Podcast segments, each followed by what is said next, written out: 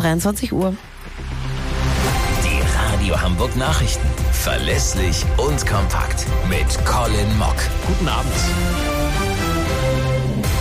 Begleitet von einem massiven Polizeiaufgebot haben tausende Menschen von Alexei Nawalny Abschied genommen. Der Kreml-Kritiker wurde auf einem Friedhof in Moskau beerdigt. Dirk Justus mit den Einzelheiten.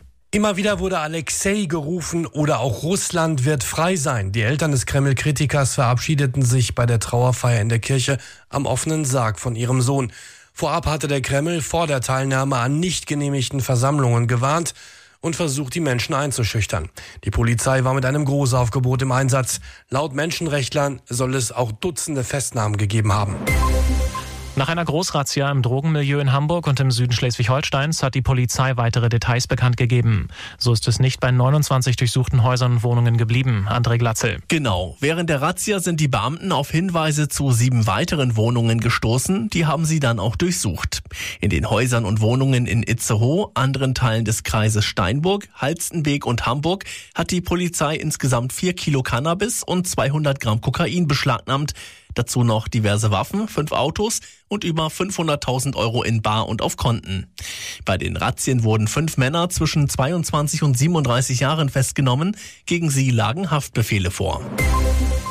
Ein Autofahrer ist im polnischen Stettin in eine Menschenmenge gefahren und hat mindestens 19 Menschen verletzt. Nach Behördenangaben fuhr das Auto in eine Gruppe von Passanten, die gerade auf die Straßenbahn warteten.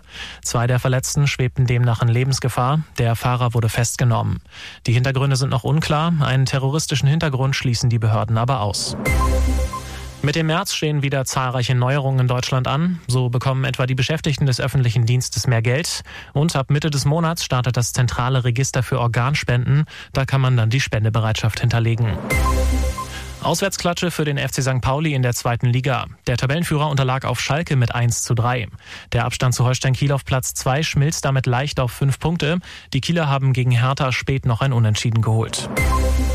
Der Bundesligatitel ist für den FC Bayern ein weiteres Stück in die Ferne gerückt. Die Münchner kassierten in Freiburg einen späten Treffer zum 2 zu 2 Endstand.